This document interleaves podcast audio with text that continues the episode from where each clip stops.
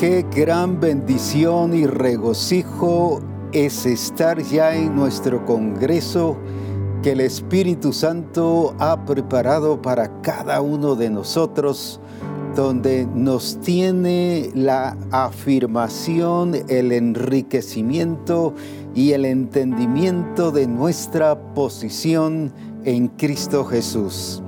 Exaltamos a Dios por cada uno de ustedes y de todos aquellos que están haciendo que este Congreso sea de mucha bendición. Gracias a cada uno de ustedes que nos ha estado informando sobre cómo han estado preparando esta reunión, muchos en familia, otros en el grupo de comunión familiar, otros en el templo. Bueno, ha sido una fiesta tremenda y varios nos han dicho, aquí estamos en fiesta, regocijándonos en el Señor y exaltamos a Dios por la forma que se han preparado. Algunos han preparado libretas incluso para todos los hermanos para que escriban para que de esa manera lleven un récord de qué están aprendiendo y qué están oyendo en este Congreso y exaltamos al Señor por ustedes que están de fiesta, nosotros aquí estamos de fiesta también en el Señor, regocijándonos en Él, desde ya disfrutando de su presencia y de su poder en todas las cosas. Agradecemos al Señor a quienes están haciendo posible que este Congreso llegue a todas las naciones y a toda la misión. Gracias por todo eh, el staff del Congreso que incluye eh, no solo eh, la producción de multimedia, sino también que está bajo la dirección del apóstol Ronald, sino también los eh, traductores eh, que eh, están en diferentes lugares, diferentes países a veces, y eso nos llena de mucha alegría de cómo todos ya están listos e incluso muchas personas que están en casa se han preparado para porque están sirviendo en multimedia no podemos tener aquí a todo el equipo de multimedia por espacio, pero sí hay una gran cantidad de personas que están sirviendo al Señor en sus casas. Y cuando digo en sus casas, no solo estoy hablando aquí de Guatemala, sino de diferentes países que están participando para que usted reciba de la gloria del Señor y así a todos aquellos quienes han estado sembrando y haciendo posible que este Congreso salga lo mejor y para la gloria del Señor. Así que les bendecimos en el nombre de nuestro Señor Jesucristo. Definitivamente ha sido un tiempo muy precioso, muy hermoso, una escuela del Señor maravillosa que hemos estado teniendo y después del último Congreso, el Señor ha venido preparándonos en su manifestación, en su poder, en su gloria, para que estemos listos y preparados para este Congreso. Y definitivamente que el Señor tiene su plan, su propósito y cada eh, predicador, cada conferencista también está preparado guiado por el Espíritu para transmitir la revelación que el Señor nos ha estado dando. Así que estamos de fiesta en celebración, preparados para que la gloria de Jesucristo sea manifestada en nuestra vida. Así que a disfrutarlo, a sumergirnos en el río de Dios y que juntos podamos ser llenos y completos cada día de esa plenitud de Cristo en cada uno de nosotros. Así que a disfrutar la gloria de Dios y juntos llenémonos de ese poder y de la gloria de Jesucristo en nuestras vidas. El texto clave o el texto base para este Congreso que el Señor nos ha puesto, que está en Efesios, en eh, capítulo 1, y nos habla en el versículo 23, hablando de la iglesia, la cual dice es su cuerpo, la plenitud de aquel que todo lo llena en todo, la cual está hablando de la iglesia, su cuerpo es su cuerpo, la plenitud, no que va a ser ni que fue, sino es la plenitud de aquel que todo lo llena en todo. Entonces, cuando estamos hablando sobre el cuerpo de Cristo, definitivamente estamos hablando de la iglesia. Y cuando estamos hablando de la iglesia, estamos hablando de usted y de mí, de todos aquellos que hemos nacido de nuevo y que estamos experimentando ya ese poder de la salvación y de experimentar la gloria de Jesucristo y dice que es la plenitud de, aquel que todo lo llena en todo. Entonces cuando entendemos la, no solo la posición, sino la posesión que tenemos en Cristo Jesús, nosotros actuamos y participamos de esa gloria del Señor.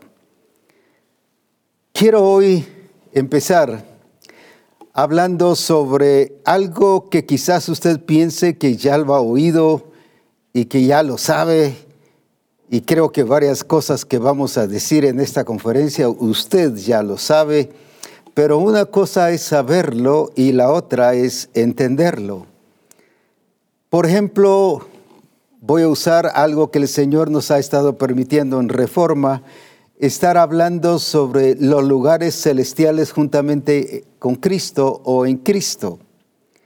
Hay muchas personas que hemos predicado por años sobre este, esta parte, pero a nivel de saberlo. Pero ahora que el Señor nos está permitiendo oírlo y nos está enriqueciendo y ampliando, como dije en reforma, sobre este tema, ahora muchos me han escrito y me han dicho palabra que solo lo habíamos sabido, pero no lo habíamos entendido, cuál es nuestra posición en Cristo Jesús. Y cuando no sabemos cuál es nuestra posición o no la hemos entendido, entonces no funcionamos en el lugar correcto. Pongo un ejemplo agarre un pez y pónganlo en tierra. ¿Qué va a pasar? Se va a morir porque no es su hábitat o su, hábitat o no es su ambiente, no es el lugar donde debe estar. Tiene que ser en agua. Ahí sí se da la grande y nada porque es su naturaleza nadar. Yo tengo peces y y a nadie, a ningún pez le he enseñado a nadar. ¿Pero por qué no le he enseñado a nadar? Porque es su naturaleza. Entonces, cuando estamos en el lugar correcto y lo entendemos, que esa es nuestra posición en Cristo Jesús, no solo vamos a funcionar en el ambiente correcto, sino con las características y acciones y aptitudes correctas. Por eso es que necesitamos no solo saberlo y, e incluso tener textos hasta de memoria sobre el tema, sino es entenderlo para vivirlo y de esa manera expresar su gloria. Entonces, cuando estamos hablando del cuerpo de Cristo, que es la iglesia, o la iglesia que es el cuerpo de Cristo, que esta es la plenitud. En otras palabras, está diciendo cuál es su responsabilidad, cuál es su objetivo, cuál es su razón de ser. Es la plenitud. Como dije, no dice que va a ser ni que fue, sino es.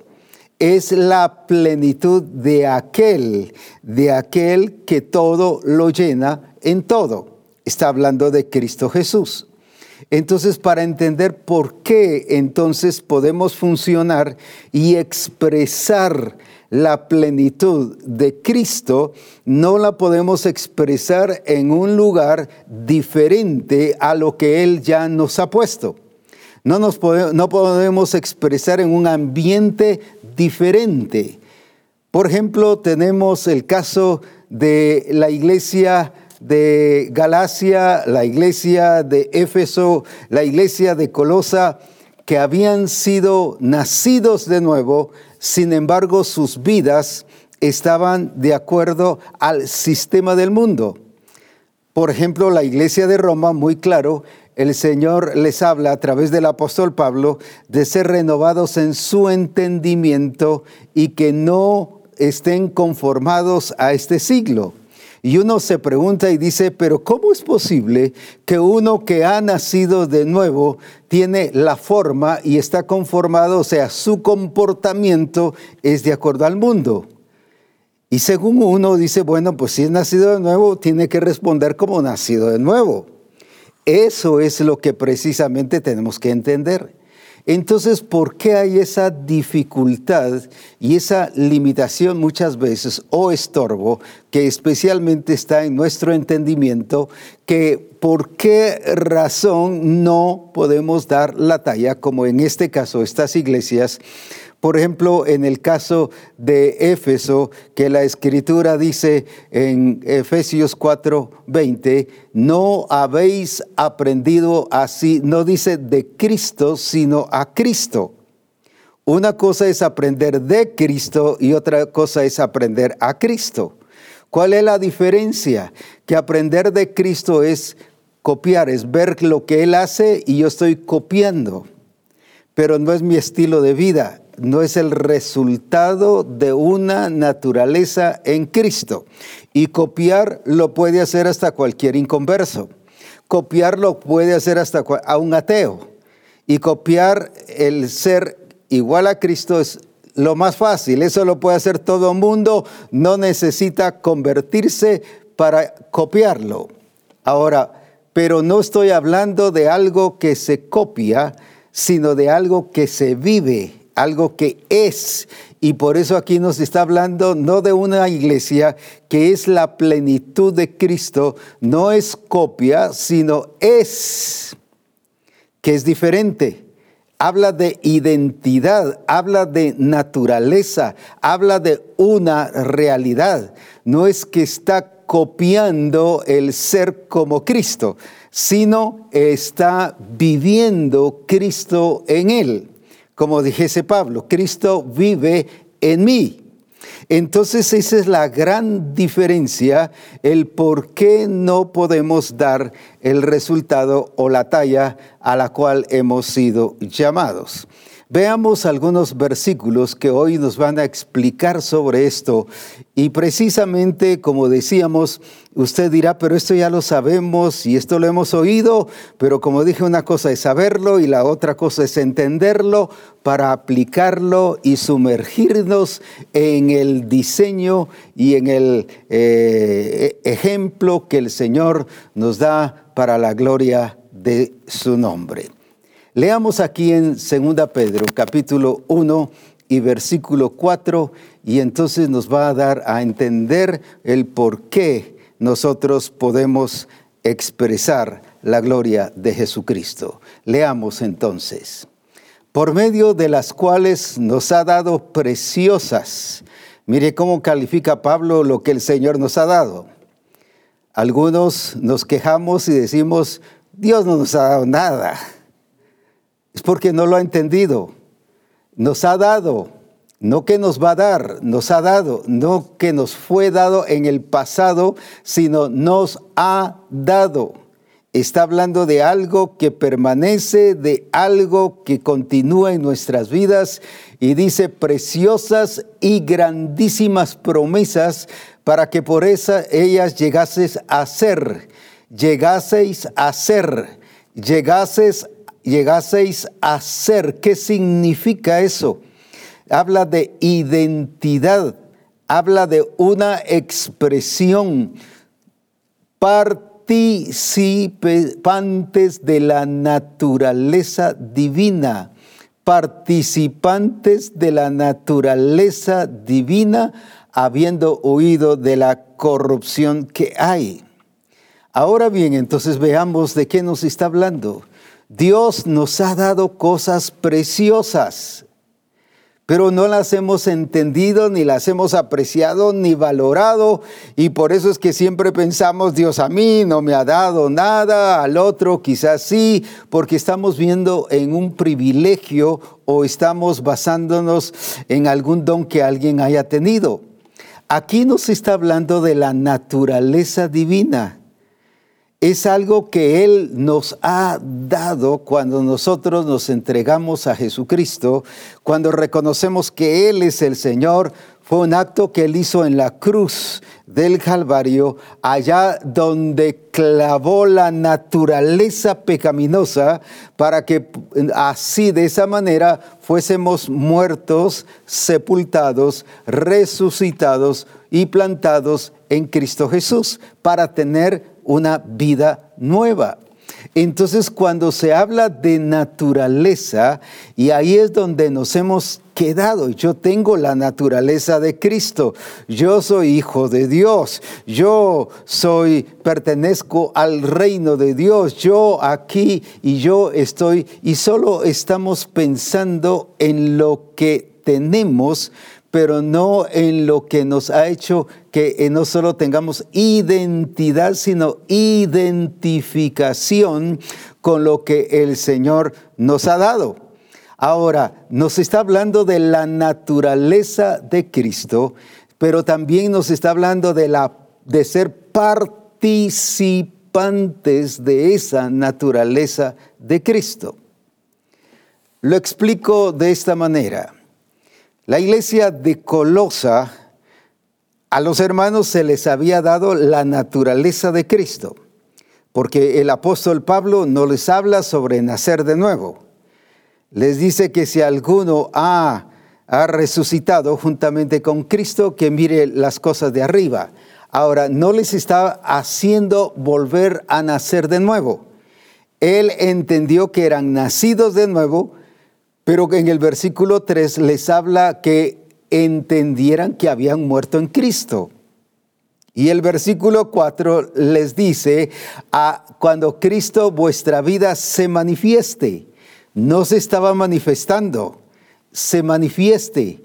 Vuelvo otra vez, se manifieste quiere decir que no se estaba manifestando, no se estaba expresando Cristo en ellos. La pregunta es entonces, pero si tenían la naturaleza de Dios, tenían la naturaleza divina, ¿por qué entonces no estaban viviendo bajo ese régimen de esa naturaleza divina, sino estaban viviendo todavía como que no estuviesen muertos en su naturaleza vieja? Porque estaban actuando con cosas de la naturaleza vieja. Por eso les dice en el versículo 3, ya estáis muertos. Y en el versículo 5 les dice, haced morir lo terrenal. Entonces la pregunta es, ¿cómo es eso que alguien que tiene la naturaleza divina todavía se expresa con acciones, con sentimientos, con emociones, con palabras, con actitudes? Su estilo de vida parece a la del mundo. Lo mismo lo vemos en la iglesia de Éfeso, cuando el apóstol Pablo les dice que por qué estaban viviendo como los otros gentiles, como la gente común, como la gente eh, que no tiene a Cristo, la gente que no ha experimentado la vida en Cristo Jesús. Y, y por eso les dice, no habéis aprendido así a Cristo. ¿Por qué? Porque Cristo no era la expresión de su vida, sino ellos estaban viviendo de la manera de los otros gentiles.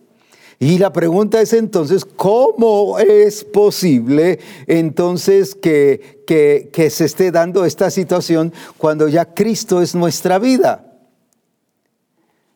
Es porque no hemos entendido que somos participantes y solo nos conformamos, yo tengo la naturaleza divina. No solo, o más bien nos hemos conformado, yo tengo, yo soy hijo de Dios, pero no nos hemos hecho parte activa, viviente, expresión, realidad de esa naturaleza divina. Y si volvemos a leer el versículo que de 2 Pedro 1, eh, vamos a volver a leer especialmente la, una, la última parte, y que para que por ellas llegaseis a ser, habla de ser, no de hacer solamente, sino de ser participantes de la naturaleza divina. No es solo de tener la naturaleza divina, sino es de ser participantes. ¿Qué significa el ser participantes? Alguien que la hago expresar y la revelo y dejo que sea revelado Cristo en mí para de esa manera manifestar su gloria y su poder en mí y a través de mí. Es por ello que el ser participante no solo habla de compromiso, de involucramiento, no solo habla de, de que yo estoy contento porque tengo la naturaleza de Cristo, pero por no ser participantes de la naturaleza de Cristo es que no hemos podido tener la expresión de Cristo. Porque el ser participante significa que yo estoy revelando que a través de mí Cristo está siendo revelado en mí. Cristo está siendo expresado en mí.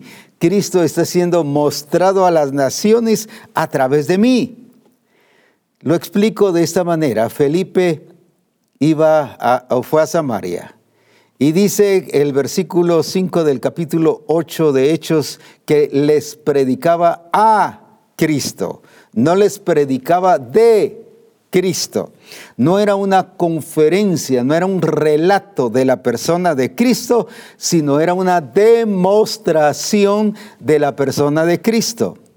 Lo vuelvo a comparar con Efesios 4:20. No habéis aprendido así a Cristo, no de Cristo. Porque ellos esperaban copiar, pero no permitir que Cristo fuese la vida en ellos, cuando Cristo vuestra vida se manifieste. Entonces el problema es el no entender nuestra posición en Cristo Jesús. Cuando estoy hablando de esto, del ser participantes, ¿por qué podemos ser participantes de la naturaleza divina? Porque dice que Él, Él quiere que lleguemos a ser y está hablando porque dice, para eso lo hizo y nos dio preciosas promesas y nos dio todo lo hermoso y, y, todo de Él, precisamente incluso nos entregó a Jesucristo mismo. Pero ¿para qué? Para que lleguemos a ser para que seamos. Y cuando habla de ser, no está hablando solo de una acción o de una circunstancia, de algo momentáneo, sino habla de un estilo de vida, de algo permanente, de algo constante que se revela la gloria de Jesucristo. Pero también en el libro de Hebreos, en el capítulo 3 y versículo 14, nos habla no solo de ser participantes de la naturaleza divina, sino ahora si leemos ese versículo, nos amplía mucho más también lo que el Señor nos ha hecho, no solo nos ha dado, sino nos ha permitido que lleguemos a ser. Recuerde esa palabra, llegaseis a ser, otra vez, llegaseis a ser, porque quiero hacer eh, una una fuerte mención sobre eso después de que leamos este versículo. Veamos entonces qué nos dice allí, porque somos hechos participantes, otra vez, somos, somos hechos participantes de Cristo, otra vez, porque somos hechos participantes de Cristo. Una vez más, porque somos, y vuelvo a leer, somos, y vuelvo a repetir, somos hechos participantes de Cristo, con la cual retengamos firmes hasta el fin de nuestra confianza del principio. Veamos entonces, dos cosas. Uno nos ha hecho participantes de su naturaleza divina, que es la vida de Cristo, que la simiente, dice que fue puesta en nosotros la simiente de Cristo. No fuimos engendrados por voluntad de hombre, ni de carne, ni de sangre, dice Juan 1.13, sino fuimos engendrados por voluntad del Padre usted y yo hemos sido engendrados por el Espíritu Santo. Ahora nos dio la naturaleza divina, pero este versículo nos habla no solo que tenemos y, hemos sido hechos participantes de la naturaleza divina, sino ahora nos dice que hemos sido hechos participantes de Cristo. ¿Por qué razón? Porque al darnos la genética, del Padre y al darnos la simiente del Padre, la escritura dice que Cristo es en nosotros. Por eso el apóstol Pablo decía, Cristo vive en mí. No Cristo está a la par mía, no Cristo está alrededor mío. O como a veces decimos, Señor, voy a salir al supermercado o al trabajo, Señor, acompáñame. No es así, es Cristo está en mí, Cristo está en usted. Entonces no es que me acompañe, va conmigo, está conmigo, está con usted. ¿Pero por qué? Porque el apóstol Pablo entendía muy bien lo que es ser participantes no solo de la naturaleza divina, sino es ser participantes de Cristo, de su persona, de su característica, de su carácter, de todo lo que Él es. Por eso es que en Colosenses dice, porque en Cristo estáis completos, porque nos fue dado Cristo. ¿Por qué es que estamos pidiendo paciencia? ¿Por qué es que estamos pidiendo fe? ¿Por qué es que estamos pidiendo eh, templanza? ¿Por qué es que estamos pidiendo sobriedad? Pero si ya tenemos a Cristo, al que lo tiene todo y nos ha dado todo, lo que necesitamos no es pedir que nos dé más cosas, sino aquí dice para que seamos y para ser. Habla de una demostración y de un estilo de vida. No dice para que tengamos. No dice para que nos fue dado como un regalo de Dios y que lo que tengamos y lo tengamos ahí guardado, sino en las dos, cuando nos habla de la participantes de la naturaleza divina, nos está hablando para que llegaseis a ser. Está hablando de algo que tiene que ver con naturaleza. ¿Por qué estoy explicando eso? Ya en un ratito lo vamos a resaltar. Ahora, y aquí dice, para que seamos, cuando nos está hablando de ser participantes de Cristo, para que seamos. Entonces, ese seamos o ese ser nos está hablando no solo de una identidad, sino de una identificación con lo que Cristo nos ha dado y en la posición donde Cristo nos ha colocado. Déjenme decirle algo. La iglesia de Cristo está en el lugar donde Cristo está. Que usted y yo no lo hayamos entendido. Por ejemplo, la escritura dice que Cristo está junto al Padre sentado en los lugares celestiales. Pero ahora viene la escritura y dice que nosotros como iglesia o como hijos de Dios estamos sentados en los lugares celestiales juntamente con Cristo. Que anteriormente no lo hayamos vivido en esa posición no significa que no estemos allí, sino no lo estamos viviendo no porque no estemos allí, sino porque no hemos entendido que estamos allí. Vuelvo a, decir lo que acabo de decir hace un rato hablando de la iglesia de Colosa y de la iglesia de Roma, nacidos de nuevo con naturaleza divina, pero viviendo de una manera terrenal, conforme a las costumbres de los otros gentiles, al estilo de los otros gentiles, una vida mundana ¿Cómo es eso entonces? ¿Cuál es la diferencia si están en Cristo y están nacidos de nuevo viviendo así? Lo mismo es, ¿cómo es eso que si estamos colocados en los lugares celestiales, la escritura dice que Él ya lo hizo? El que nosotros no lo hayamos entendido nos está haciendo vivir eh, sentados en los lugares celestiales, pero de una manera diferente, con comportamiento diferente, con conducta diferente, con unas relaciones diferentes o relaciones incorrectas. Y es allí donde precisamente el Señor nos está llevando, no a que nazcamos de nuevo, que tengamos la experiencia de nacer de nuevo, sino a que entendamos dónde Él nos ha colocado. Entonces el problema de la iglesia, aunque en algunos casos sí, porque algunos no han nacido de nuevo, han sido rehabilitados, como decía en Reforma, en estos últimos días. Algunos solo hemos tenido cambios y ahora, bueno, ya dejé de tomar, gracias a Dios, ahora ya no fumo, ahora, pero si eso lo puede hacer en algún asunto de rehabilitación y lo logra y el mundo lo ha logrado, rehabilitar a drogadictos que eran y ahora están viviendo bastante bien. En otras palabras, no necesitan de Cristo para ser rehabilitados.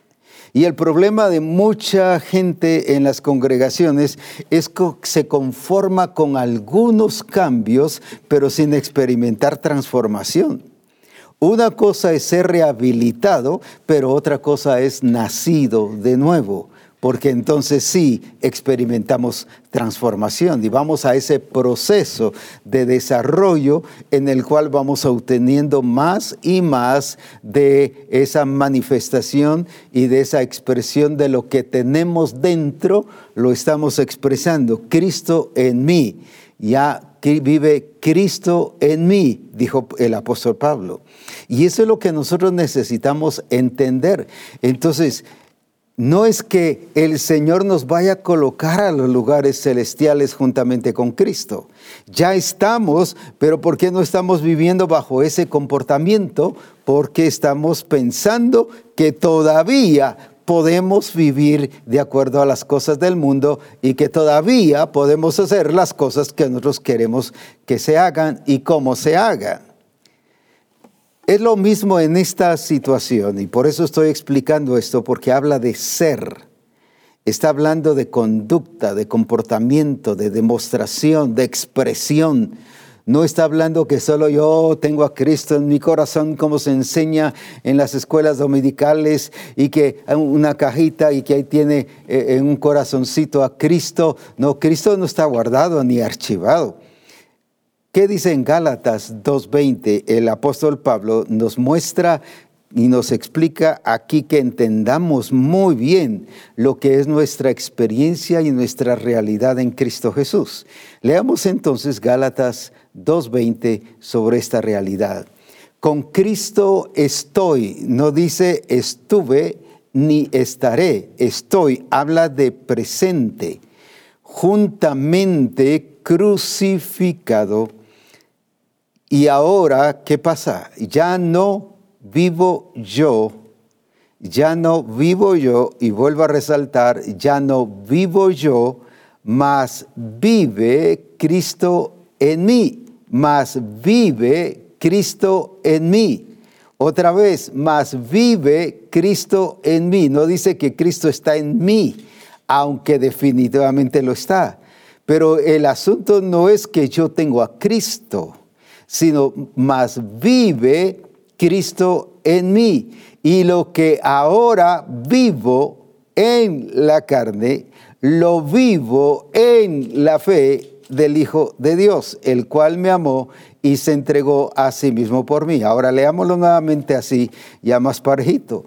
Con Cristo estoy juntamente crucificado y ya no vivo yo, mas vive Cristo en mí. Y lo que ahora vivo en la carne, lo vivo en la fe del Hijo de Dios, el cual me amó y se entregó a sí mismo por mí. Dejemos todavía el versículo ahí. Quiero que resaltemos las veces que él menciona de vida. Con Cristo estoy juntamente crucificado y ya no vivo una. Yo, mas vive dos Cristo en mí y lo que ahora vivo. Tres, en la carne lo vivo. Cuatro, en la fe del Hijo de Dios, el cual me amó y se entregó a sí mismo por mí. Muy bien, veamos entonces, entendamos para Pablo cuál era su vivencia y su realidad, el cual le podía hacer y, eh, eh, y permitir ser participante de la naturaleza divina y de Cristo. En ese versículo nos lo explica muy bien. Está muy bien explicado cómo. Con Cristo estoy. Él entendía su posición. Él entendía en dónde estaba puesto. No solo lo sabía, sino entendía. Ahí está el punto. Se sabe y hemos repetido y hablamos este versículo y lo mencionamos, pero resulta siendo un eslogan. Eslogan, ahora, ¿qué dice? Ya no vivo yo. Entonces, si estoy crucificado juntamente con Cristo, ¿cuál va a ser la evidencia? Ya no vivo yo. Ahora la pregunta es, ¿eso mismo pasa con nosotros? ¿O todavía nosotros estamos vivitos y como alguien dijo, vivos y coleando. Todavía estamos reaccionando, todavía reaccionamos ante las circunstancias, todavía hago lo que yo quiero, todavía hago de acuerdo al diseño que yo quiero, todavía hago como yo pienso que deben hacer las cosas y hacerse las cosas, todavía yo actúo pero si ese soy yo, yo tengo derecho, yo tengo aquí, yo tengo allá, y yo voy a hacer las cosas como supuestamente el Señor me guía, pero ese Señor es usted, no es el Señor de los cielos. Y cuando está hablando como el Señor me guía y hace lo que usted quiere, por eso digo, el Señor resulta siendo usted, cuando dice así. Ahora, ya no vivo yo, entonces la evidencia de que estoy en Cristo, ya no vivo yo, estoy en Cristo crucificado. ¿Qué significa? No es que vamos a ir a la cruz y que ahora todos estamos en la cruz, porque si no, no pudiésemos eh, expresar la vida en Cristo Jesús, sino está hablando de que lo que dijo el apóstol Pablo a la iglesia de Colosa, haced pues morir lo terrenal, que ha sido puesto todo a los pies de Jesucristo allá en la cruz, porque allá fue donde Él obtuvo eh, la victoria en todas las cosas y eso nos hace a nosotros vencedores también. Ahora, veamos entonces qué es lo que está diciendo. Leamos una vez más el versículo porque quiero resaltarlo y que lo entendamos.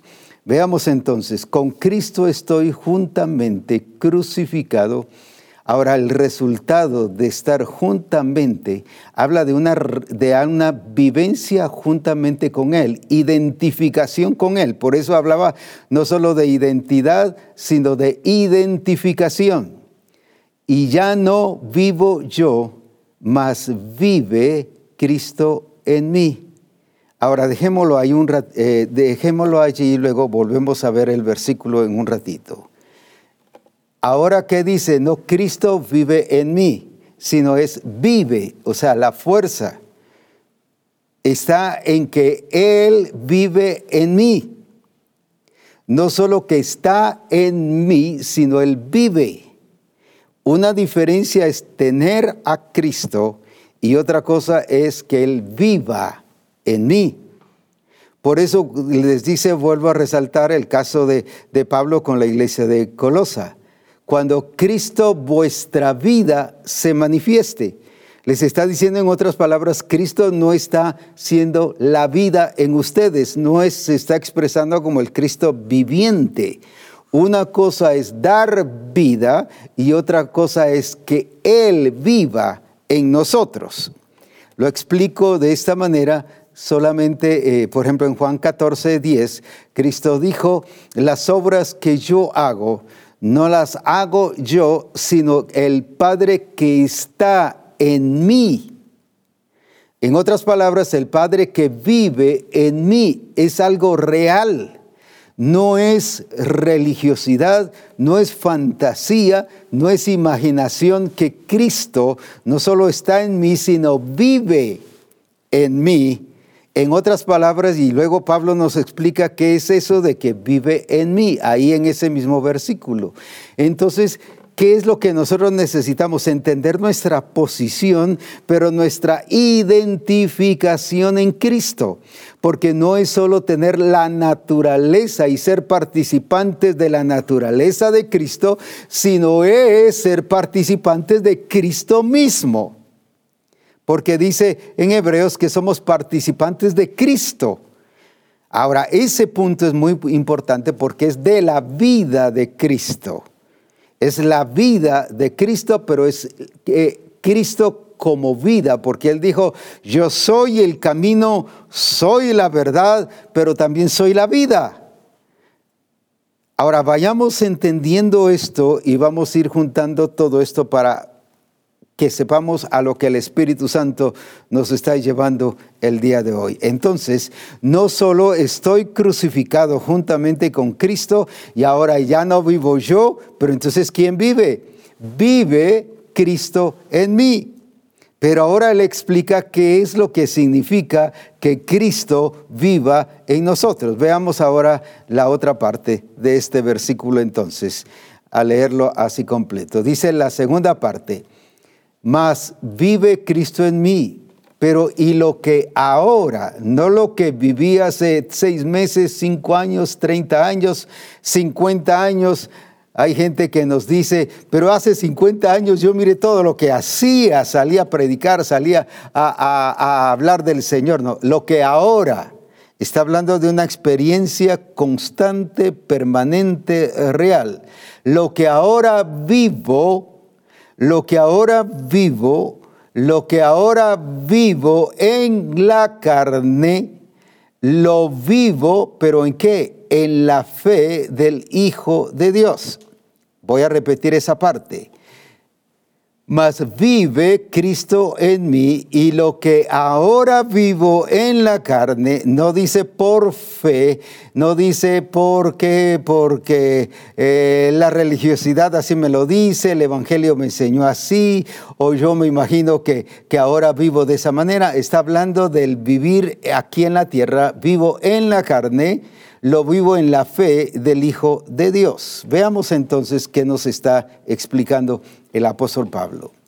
No nos está hablando sobre, solo sobre algo que está en las escrituras, sino algo que tiene que estar en nosotros.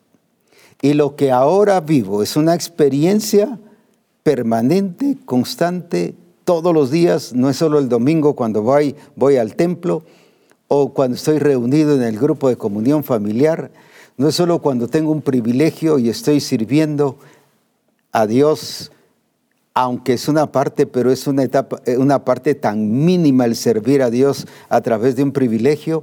No estoy minimizando esto, sino estoy sencillamente colocando lo que es servir a Dios, es demostrar la grandeza de Dios a través en mí y a través de mí. Eso es muy importante. Como decía en estos días en Reforma, cuando el Señor le dice, eh, cuando Jesucristo le dice al diablo en la tentación, al Señor tu Dios adorarás y al solo servirás. Junta la adoración con, la, con el servir a Dios. ¿Por qué? Porque si yo estoy adorando, voy a servir correctamente y en el lugar correcto. Y como dije, no estaba preparando al diablo para que fuera parte del grupo de alabanza en el templo, ni le estaba dando un privilegio, sino sencillamente le estaba diciendo que todo lo que hiciera él lo iba a hacer porque es su Dios. Y le está mostrando que tenía un Dios, que tenía autoridad y que tiene autoridad y que está sujeto, porque él es creado también, estoy hablando de Satanás, por lo tanto está sujeto a lo que el Padre diga. Y segundo, está hecho Dice, y servirás a Dios. No está hablando de algo en el templo, sino está hablando de todas las acciones alrededor de su vida, en su vida y alrededor de su vida.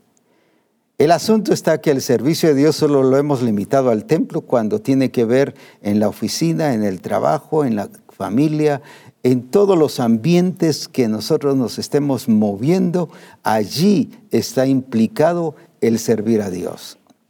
Ahora bien, entonces cuando entendemos esto, por eso el apóstol Pablo, lo primero que hace es lo que el Espíritu Santo está haciendo hoy en este inicio del Congreso, que entendamos nuestra posición en Cristo, que entendamos que eso somos y allí estamos.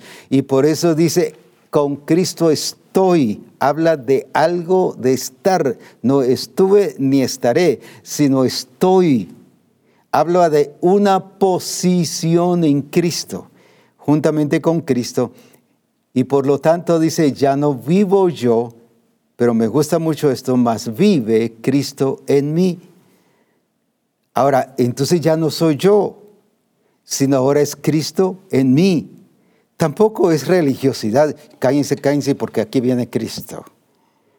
De alguna manera sí, porque Cristo está expresando en nuestra vida, pero a veces lo decimos o lo podemos decir por puro orgullo y altivez y por dominar o manipular la situación o decirle a la esposa, cállate porque ahora ya no está aquí tu esposo, sino está Cristo.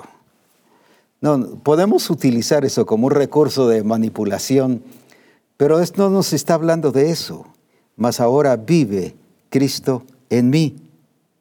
Entonces aquí que está hablando de un Cristo que se está expresando, que las acciones, los pensamientos, que todo lo que está viviendo Pablo es la expresión de Cristo, pero solo se hace posible si estamos crucificados juntamente con Él y si nosotros ya no vivimos. Ya no vivo yo porque hemos muerto a la naturaleza pecaminosa, ahora es que Cristo vive en mí. Y lo que ahora vivo en la carne, mire qué tremendo es el apóstol Pablo, porque nos está haciendo ver que sí es posible vivir aquí en la carne, en la tierra, bajo el régimen del Espíritu y vivir acorde a lo que el Señor nos está diciendo. No solo Cristo nos reveló cuando Él se hizo carne, dice, y el verbo fue hecho carne, no solo nos reveló que sí es posible hacer la voluntad del Padre aquí en la tierra, sino ahora el apóstol Pablo nos está diciendo lo que ahora vivo en la carne. Por eso me gusta mucho esa explicación que muchos lo usan como una excusa y dicen, no, pero recuérdese que vivimos aquí en la tierra, somos carne, mire, fallamos, somos limitados. Esto, en otras palabras, está diciendo, déjate de cuentos y de cosas, porque a Pablo dice, y lo que ahora vivo en la carne, lo vivo, pero ¿en qué? No en mi fe, sino en la fe del Hijo de Dios. Ahora, ¿qué es el vivir en la fe del Hijo de Dios? Ese punto es muy importante porque no dice mi fe.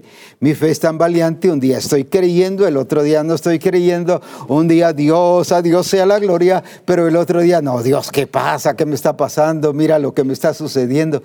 No está hablando de esa fe fluctuante, está hablando de esa fe firme de algo que Él ya hizo. Ahora, entonces cuando estoy hablando de la fe en Jesús, la fe de Jesús está hablando de la fe de lo que Él ya hizo. Él hizo la redención, Él allá dijo, consumado es, todo está hecho, por lo tanto ha colocado a la iglesia en la posición donde Cristo está. Entonces, cuando está hablando de la fe de Jesús, de Jesucristo, la fe del Hijo de Dios, ¿de qué está hablando? De cosas ya hechas, cosas concretas, no de una esperanza como vivían los antepasados, como Abraham, como Moisés y como todos los que pudiésemos mencionar antes de la cruz, que vivían esperando la promesa, sin embargo ahora no estamos esperando la promesa, sino Él ya lo hizo. Entonces está hablando de cosas certeras, cosas reales, cosas que no estamos esperando a futuro. Y por eso dice, para que llegaseis a ser y para que seamos. ¿Pero por qué? No por algo que tenemos esperanza de ser, sino algo que dice que hoy lo podemos hacer y ser. ¿Por qué razón? Porque es en la fe de Jesucristo en la fe del Hijo de Dios, de lo que Él ya hizo por lo tanto es una fe basada en certezas, en cosas ya hechas y por lo tanto usted y yo estamos en ese lugar. Ahora entonces, ¿por qué no hemos respondido? Porque aquí el apóstol Pablo dice, ahora Cristo, ahora vive Cristo en mí. Y si usted ve, como mencioné hace un rato, está hablando cuatro veces sobre el término vida. No está hablando sobre el término salvación. Y ahora que soy salvo, entonces Cristo está en mí, como lo hemos entendido. No estoy diciendo que la salvación no sirva, ni que tampoco no sea funcional en nuestra vida. Pero hemos visto la salvación como lo más importante, y aquí es donde está el problema. Es importante pero la salvación es el resultado, es el fruto de lo que Cristo ha hecho en nuestra vida. Y por eso es de que se habla mucho sobre la salvación para librarnos de algo, pero la salvación solo es el instrumento y el recurso para que sea expresada la vida de Cristo en nosotros. Entonces, ¿cuál es el punto importante que nos menciona Pablo? Nos habla de vida por eso es que le dice, cuando Cristo vuestra vida se manifieste. Entonces, ¿de qué le está hablando? De un Cristo que le dio vida, de un Cristo que dio vida. Entonces está hablando de vida, de algo real, de hechos, de algo que no solo nos habla de existir, sino de movernos, de actuar, de existir y de expresarnos como personas.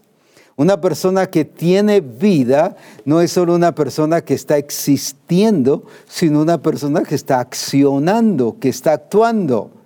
Entonces cuando nos habla de la vida de Cristo, Cristo vive o vive Cristo en mí, nos está hablando de algo que es viviente, algo real. Y lo que ahora vivo en la carne, lo vivo en la fe del Hijo de Dios, o sea, algo que ya fue hecho. ¿Y qué fue lo que el, Señor nos dio? Antes de que experimentemos todos sus beneficios de toda la redención, Él nos dio vida. Por eso es que aquí en Romanos capítulo 6 y versículo 3 nos dice esta grande y gloriosa verdad. Leamos qué dice ahí en Romanos 6 y versículo 3. Algunos ya están repitiendo lo de eh, que hemos sido muertos y sepultados, pero antes de eso nos está hablando de algo. Dice, o no sabéis, o no sabéis, o sea, si lo sabían, les está recordando que todos los que hemos sido bautizados en que en Cristo Jesús, hemos sido bautizados en su muerte. Lo que, los que hemos sido bautizados en Cristo. Otra vez, los que, los que hemos sido bautizados en Cristo. Entonces nos está hablando a partir de ahí, el 4, el 5, de la identificación con Cristo, pero como resultado de haber sido bautizados en, en sumergidos en Cristo, sumergidos en la persona de Cristo. Por eso no es solo que Cristo esté en mí, sino yo en Él. Vuelvo otra vez a mencionar el versículo, participantes de Cristo, sumergidos en Él, en la vida de Cristo, en lo que Él es, el bautismo en Cristo es cuando Él nos sumerge a la vida, nos da vida. Y Él, eh, no solo nosotros estamos en Él, sino Él está en nosotros. Por eso es que nos hace partícipes de la muerte, de la sepultura y de la resurrección. Por esa razón es que podemos nacer de nuevo. ¿Por qué? Porque estamos, hemos sido sumergidos en Cristo. Pero en Gálatas capítulo 3 y versículo 27, especialmente en la NTV o en otras versiones, nos eh, está explicando mucho mejor esta verdad de estar en Cristo Jesús.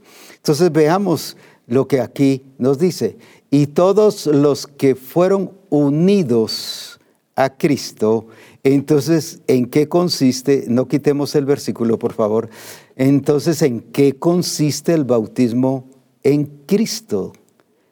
No es de Cristo, sino en Cristo. O sea, sumergidos es, y todos los que fueron unidos a Cristo en el bautismo, se han puesto a Cristo como si se pusieran ropa nueva. Se han puesto a Cristo, o sea, se han revestido de Cristo. Se han revestido de Cristo como si se pusieran ropa nueva. Mire qué glorioso. Entonces, ¿qué es estar unidos? Es el bautismo en Cristo. Es unirnos a Cristo es tener la comunión plena con Cristo. Y hay otra versión, no sé si es la eh, eh, eh DHL, algo así, eh, no es empresa, sino es, es sobre otras traducciones, y nos dice que estamos unidos en Cristo y que por lo tanto dice, podemos hacer y vivir las cosas que Él hace. Podemos hacer y vivir las cosas que Él hace. ¿Pero por qué? Porque estamos hundidos a Cristo. Entonces, ¿qué significa el ser bautizados en Cristo? Eso es lo primero que nos pasa. Somos sumergidos a la vida en Cristo y por eso es que estamos unidos en Él. Entonces, al estar unidos con en Él, dice que nos permite o nos hace hacer las cosas que Él hace. Es lo mismo que dice en Juan capítulo 15, hablando de la vid verdadera. El que está unido a Él, el pámpano que está unido a Él va a dar fruto. El mismo fruto con la misma genética, con todas las mismas características de la vid, porque está pasando vida. Entonces el estar unidos significa que está pasando la vida de Cristo en nosotros. Entonces, ¿por qué yo como iglesia y como cuerpo de Cristo puedo expresar la plenitud de Cristo? Ay, no es que soy débil, es que soy humano, mire, es que yo no lo he entendido. No, si está unido a Cristo, sí puede hacer las cosas que Cristo hace. Si está unido a Cristo, sí podemos hacer las cosas que Él hace. ¿Por qué lo podemos hacer? No porque seamos pilas o porque seamos así de como al estilo Pedro, atrevidos y eh, eh, que, que todo nos lanzamos a hacerlo. No, no es por eso. Es porque estamos hundidos a Cristo.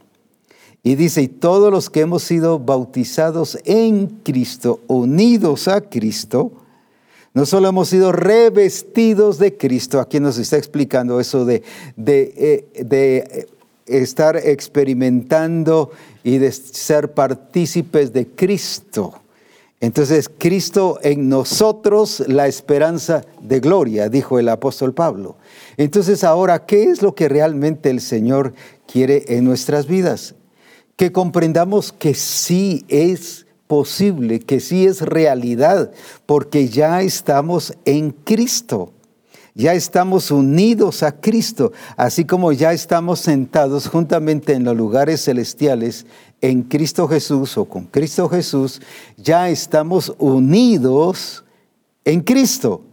Entonces sí es posible hacer, sí es posible hacer, sí es posible hacer lo que el Padre está haciendo o lo que Cristo está haciendo. Entonces no es que yo no puedo, se me hace difícil, me cuesta, es porque está separado de Cristo. Pero si está unido a Cristo, le está siendo transmitida la vida de Cristo, está siendo nutrido de Cristo, está recibiendo de Cristo, está eh, experimentando todo lo de Cristo, entonces al estar unido a Cristo se está nutriendo de Cristo, sus acciones y todo lo demás son la expresión de aquello donde usted está unido. Por eso el fruto es el resultado. Como pámpano vamos a dar fruto, pero como resultado de estar unidos en Cristo Jesús. Por eso es muy importante el que comprendamos esta verdad. No es que necesitamos otra vez reconvertirnos y levantar la mano, no es que levantar la mano nos dé el convertirnos, pero como se hace así muchas veces, no es eso, no estoy diciendo que necesitamos nacer de nuevo, pero sí necesitamos, ya lo sabemos, pero necesitamos entender que estamos allí en Cristo. Estamos unidos en Cristo y que por lo tanto sí puedo, sí puedo. Y vuelvo otra vez a resaltar, sí puedo vivir la vida de Cristo. Claro, esto si usted le pregunta a algún teólogo o a cualquier otro pastor de otra misión, le va a decir, no, no, no, ese es imposible, ese es para allá en el cielo, ese es para allá cuando Él venga a arrebatar su iglesia, para eso sí, eso es allá. Como alguien dijo, aunque no es la palabra correcta, ¿qué chiste tiene entonces la redención de Cristo aquí en la tierra? No tendría ningún sentido.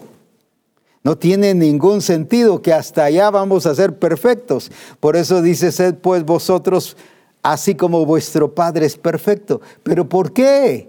Porque estamos unidos a Cristo estamos unidos a Cristo y de esa manera es que dice la Escritura que podemos hacer las cosas que Cristo hace. ¿Por qué? Porque estamos siendo nutridos, nos está pasando la vida, nos está pasando ese nutriente y por lo tanto estamos recibiendo de Cristo, sí podemos hacer las cosas que Cristo hace. Entonces, ¿qué es lo que el Espíritu Santo nos está diciendo el día de hoy? Así que nos dejemos de excusas. Nos dejemos de pensar en limitaciones, en barreras. Que nos dejemos de estar pensando como las otras iglesias piensan, como ya dije, que eso es para allá en el cielo, que eso es para algo. No, eso Él nos está pidiendo algo aquí en la tierra, no se puede. No, no, no claro, no puede el que no está unido a Cristo. El problema es que si no estamos unidos a la vid verdadera, estamos unidos a otra vid, a otro diseño. Y por eso es que hacemos, porque era que, que la iglesia de Éfeso estaba viviendo como los otros gentiles, pero no había aprendido hacia Cristo, porque no estaba unido a la vid, a la vid verdadera, sí estaba unido a otra vid. Porque si habla de verdadera, quiere decir que hay eh, vides que son falsas, que no son las correctas, aunque sean verdaderas en, el sentido del mundo y de todo eso, pero no la correcta, no la exacta. Y por eso era que ellos estaban recibiendo y nutriéndose de los otros gentiles y aprendiendo costumbres, conceptos, teorías, el sistema del mundo. Hablaban como, como los otros gentiles, actuaban como los otros gentiles, sus trabajos eran como los otros gentiles, sus matrimonios eran como los otros gentiles, sus negocios eran como los otros gentiles, sus relaciones con los demás eran como los otros gentiles. Pero ¿por qué era todo eso? Porque se estaban nutriendo de otra vid y no de la vid verdadera, no estaban eh, unidos. ¿Qué fue lo que Cristo nos dijo? Y Él es el ejemplo por excelencia. Mi Padre y yo una cosa somos. Nos habla de unidad. El Padre está en mí, y mire qué precioso, y yo estoy en el Padre. Por eso es que presenta al Padre y en una parte dice el Padre viviente, el Padre que vive. Por eso dijo el Padre que está en mí, el Padre que vive en mí, el Padre que habita en mí, Él es el que hace las obras. ¿Por qué entonces Cristo sí podía vivir de acuerdo al reino de Dios? Porque el Padre estaba viviendo en Él. No solo tenía al Padre, ni había sido enviado del Padre, sino el Padre estaba viviendo en Él. Ahora entonces, ¿por qué usted y yo sí podemos? Sí podemos porque dice somos y para que seamos. Somos, o sea, ya estamos colocados en esa posición, no solo juntamente con Cristo, sino unidos con Cristo. Entonces, ¿qué nos está diciendo? Que el estar así sí podemos. Así que lo demás es solo un problema mental, no puedo, es que me cuesta, no lo entiendo, me cuesta agarrarle, voy a usar una palabra muy común, la onda al Espíritu Santo, me cuesta meterme, es que mire, no tengo tiempo, y mire que la empresa, y vemos todas las cosas diferentes. Una cosa, la iglesia, el templo, la reunión allí, congregarnos como iglesia, y con la iglesia, y, otra cosa es lo secular. Cuando estamos en Cristo y Cristo es nuestra vida, no es solo para una vida de templo, sino es para una vida integral, completa. Por eso es que está hablando de plenitud. Y cuando habla de plenitud está hablando de que abarca todo, no solo lo llena todo, sino es la misma expresión que usa cuando eh, David dice, mi copa está rebosando, ya está pleno, ya hay abundancia. Y él dice, yo he venido para que tengan vida, para que tengan vida. Y está hablando de vida. No solo está hablando para que sean salvos, aunque eso es el resultado, aunque eso es glorioso. Pero hemos enfatizado mucho salvación, salvación, salvación y nos quedamos con salvación cuando hemos sido salvos precisamente para experimentar esa vida y disfrutarla y que esa vida sea una realidad en nuestra vida. Y de algo constante, de algo permanente, de algo que nos está hablando que tiene que ser todo el tiempo en nuestra vida. Entonces, ¿qué es lo que el Espíritu Santo te está diciendo a ti y qué es lo que el Espíritu Santo me está diciendo a mí? Sí es posible, pero ¿por qué? No porque, como dije, ya seas pilas, sino porque estás unido en Cristo Jesús. Ah, entonces nos vamos a unir en Cristo Jesús. Ya estás. La Escritura dice que ya está. Que usted y yo ya está. Que entendamos que ya estamos. Entonces, ¿por qué nos expresamos diferente? Porque todavía estamos entendiendo de una manera diferente las cosas. Entonces, cuando entendemos nuestra posición en Cristo, entonces es donde expresamos lo que Cristo hace. Por eso es que estando unidos en Cristo, hacemos lo que Cristo hace. ¡Qué glorioso! Hacemos lo que Cristo hace. Entonces no es algo que nos estemos quebrando la cabeza y que sudemos para ver si con esfuerzo y con sacrificio estamos haciendo las cosas del Señor. No es eso. Ese es humanismo y ese es esfuerzo personal. Y no es copiar, sino es expresar lo que tenemos dentro. Por eso es que Pedro y Juan entendieron esa verdad. No dijeron el Cristo que viene con nosotros. Él es el que te va a sanar. Y vamos a orar para que ese Cristo que viene con nosotros te sane. No le dijeron así al cojo. Lo que tenemos, eso te damos. En el nombre de Jesucristo. Entonces, ¿qué le dieron? Déjeme decirle, le dieron a Jesucristo. No era el que venía a la par, ni el que los venía cuidando y acompañando, sino era lo que tenían. Ellos expresaron lo que tenían. Entonces, ¿qué es lo que el Señor nos está diciendo? Expresa lo que tienes, porque haya sido puesto en Cristo Jesús. Expresa lo que tienes dentro, desarrollalo, hazlo crecer para que no solo estés completo, sino dice, seamos llenos de la plenitud de Él. Pero no es, ah, dame más, dame más. Y hay gente que ora, dame más, Señor, dame más. Pero ¿qué más que Cristo? No hay ninguna cosa más que Cristo. Si ya le dio a Cristo, ya Cristo está en usted y Cristo está en mí, entonces ¿por qué está pidiendo más? Lo que tiene que hacer es desarrollar más ese Cristo que está en usted y que está en mí. Tenemos que desarrollarlo, tenemos que expresarlo. ¿Cómo lo expresó Pedro y Juan? Lo que tenemos, eso es lo que te damos. Entonces, ¿cómo hacemos crecer la plenitud de Cristo? No, dame más plenitud, Señor, lléname. Y cantamos, lléname, lléname, lléname. Pero si ya lo tiene. Como dije, que hay más que Cristo, que hay más que el Espíritu Santo. ¿Qué más? ¿Quién es más que el Espíritu Santo?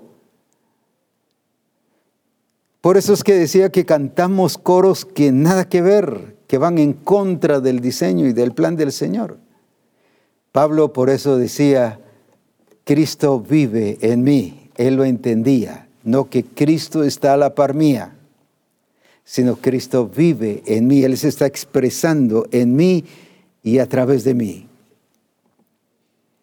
Entonces, ¿qué es lo que tenemos nosotros ahora? Principalmente tenemos la vida de Cristo.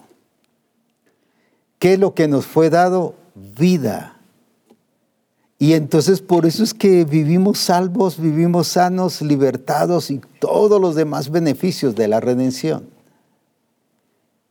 Ahora, qué importante entonces es que nosotros entendamos esto para que actuemos de esa manera y precisamente vivamos de esa manera. Y que digamos como el apóstol Pablo, lo que ahora vivo en la carne, no lo que ahora voy a vivir allá en el cielo. O sea, aquí el apóstol Pablo quita esa teoría o ese concepto que es allá en el cielo que vamos a vivir así. La escritura derriba todo eso. Ahora, ¿por qué es que dicen que allá en el cielo es que vamos a vivir así? Porque es una excusa y es una autodefensa de comprobar o de demostrar nuestras limitaciones y de que no estamos en Cristo incluidos en la participación de la naturaleza divina ni en la participación de Cristo. Y eso mismo nos hace entonces entender que con nuestras fuerzas, pues no podemos, pues definitivamente no podemos. Todo es en Cristo. La vida es en Cristo. La verdad es en Cristo. El camino es Cristo. O sea, nuestro destino es Cristo. ¿Por qué? Porque viene la escritura, dice que por Él y en Él fueron hechas todas las cosas, aún la creación. Toda la creación fue hecha para Él, en Él y por Él. Usted y yo fuimos hechos precisamente en Él, por Él y para Él. Por eso es que el apóstol Pablo dice en Efesios 1:4 que fuimos elegidos desde antes de la fuimos elegidos en Cristo Jesús desde antes de la fundación del mundo, porque ya estábamos en él. Así que usted solo respondió un sí cuando recibió a Cristo no que ahí lo haya elegido el Señor, sino respondió un sí por ser elegido. No lo eligió por haber dicho un sí. Fue usted el que dijo sí, porque el Señor ya lo había elegido desde antes de la fundación del mundo. Entonces nos está hablando de que tenemos vida en Cristo y que es esa vida que nos hace posible y realidad esa expresión de Cristo en nosotros. Entonces no es para allá en el cielo, como decía el apóstol Pablo, y lo que ahora vivo en la carne, o sea, lo que ahora estoy viviendo aquí en la tierra, lo vivo en la fe del Hijo de Dios. Pero ¿qué dicen los versículos anteriores? Ya no vivo yo, mas vive Cristo en mí. Entonces, ¿qué estaba viviendo aquí en la carne? Era viviendo Cristo en él. Entonces, la pregunta es, si se puede o no se puede. Si es para acá en la tierra o no es para acá en la tierra. Si es para aquí que estamos viviendo en el cuerpo o es para allá cuando ya tengamos el cuerpo celestial. Lo que vivo en la carne y que dijo que estaba viviendo, Cristo vive en mí. Entonces sí se puede. Y eso es lo que el Espíritu Santo nos está haciendo entender hoy. Que todo parte de Cristo, todo está en Cristo, todo radica en Cristo. No es en mí, no es en mis necesidades. Él no vino para resolver mis problemas, aunque los resuelve, gracias a Dios, o me guía cómo resolverlos. Me, me, revela cómo hacer. Pero entonces, ¿qué es lo que Cristo? Cristo no vino para resolver tus problemas. Cristo vino para expresar su vida y para dárnosla a nosotros. Él vino para revelar su vida, cómo es Él, cómo actúa, así lo mismo que hace y que pasa en la vida del Padre y con Cristo. Así tiene que pasar en nosotros. Entonces, no es que Cristo no nos sane, nos sana y gloria a Dios y somos libertados en Cristo. Pero eso no es el punto importante.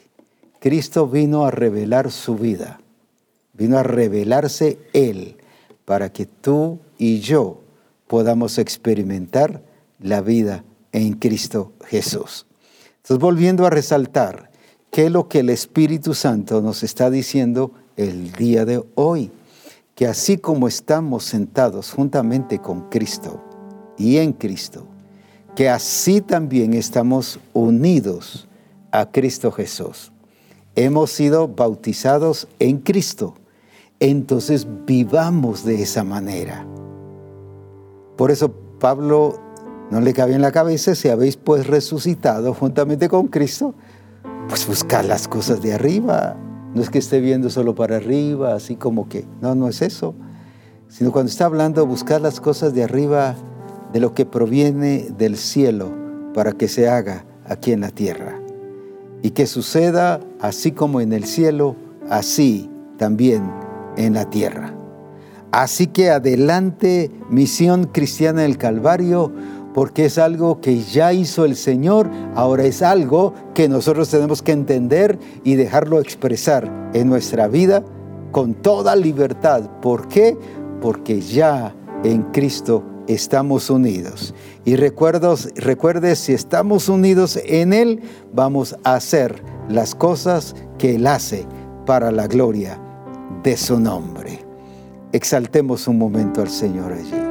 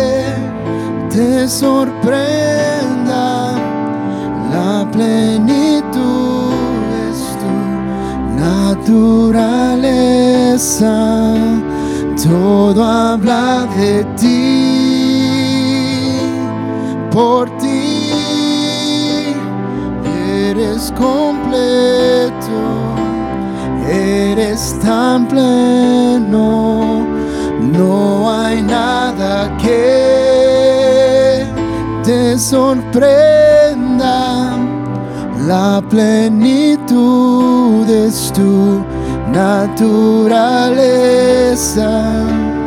todo habla de ti, por ti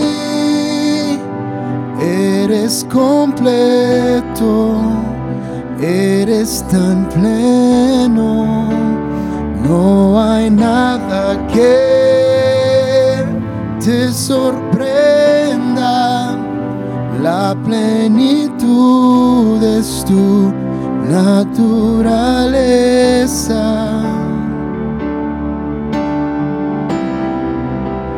No nadie más grande. Admirable es tu grandeza.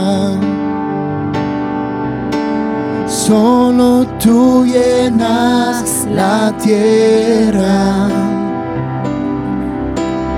Vemos tu gloria y pureza. Eres excelso en tu belleza. Admirable es tu grandeza solo tú llenas la tierra. Vemos tu gloria y pureza, eres excelso en tu belleza, todo habla de ti, por ti Eres completo, eres tan pleno, no hay nada que te sorprenda. La plenitud es tu naturaleza, todo habla de ti, por ti eres completo, eres tan pleno, no hay nada que te sorprenda, la plenitud es tu naturaleza.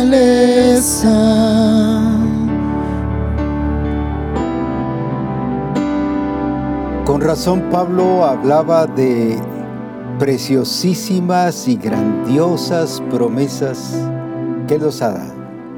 Y hoy estamos hablando y cantando de la grandeza de nuestro Dios. Y aquí está el versículo que en la versión TLA, donde nos habla, porque cuando fueron bautizados, también quedaron unidos a Cristo. Y mire qué precioso y ahora actúan como Él.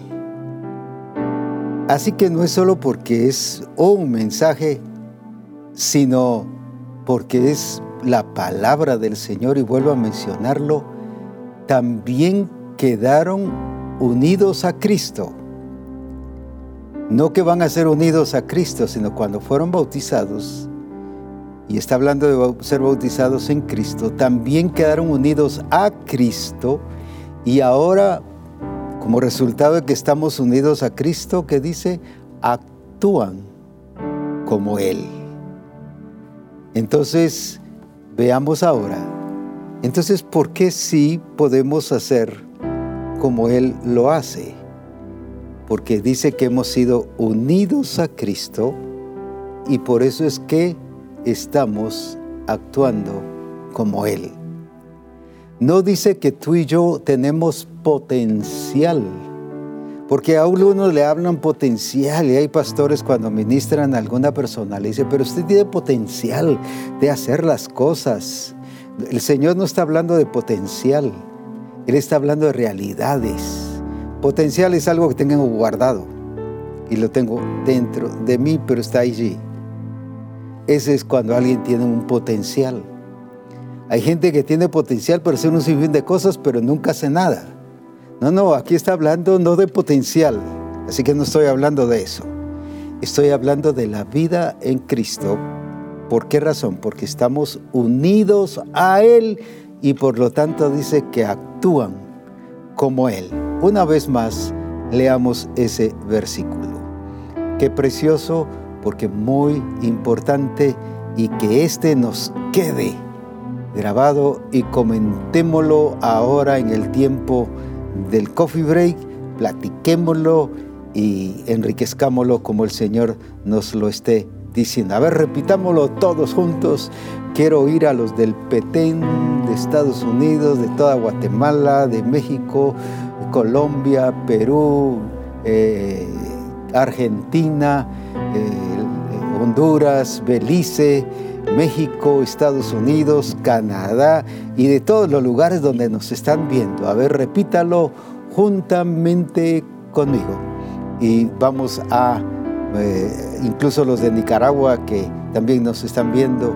Y hay otros hermanos en diferentes lugares que también nos están viendo. Así que juntos repitámoslo con fuerza y que desde allá oigamos hasta aquí a Guatemala, pero especialmente que lo oiga el Señor, porque está haciendo una proclamación según lo que está escrito, no según lo que piensa el apóstol Abraham, ni el cuerpo ministerial, ni misión cristiana del Calvario, sino lo que dice la palabra del Señor. A ver, leamos juntos. Porque cuando fueron bautizados, también quedaron unidos a Cristo y ahora actúan como Él. Ahora hagámoslo personal. Porque cuando fui bautizado también quedé unido a Cristo y ahora actúo como Él, una vez más, pero así a nivel personal porque cuando fui bautizado también quedé unido a Cristo y ahora actúo como Él. Aleluya. Alabado sea el nombre del Señor. Esa es la expresión de Cristo en nuestra vida. Sé que el Señor seguirá, seguirá enriqueciendo y ampliándonos más en las siguientes conferencias dándonos más de esta revelación y entenderemos aún más de qué es lo que tenemos que hacer así como Cristo hace. Así que a disfrutar este tiempo, varios nos han mandado fotos y videos de cómo han preparado incluso sus mesas, su cocina, su coffee break y cómo han preparado tantas cosas. O sea, ha sido lindísimo. La verdad es que me siento muy privilegiado de dirigir Misión Cristiana del Calvario. Así que muy felices por cada uno de ustedes de que están expresando la gloria del Señor.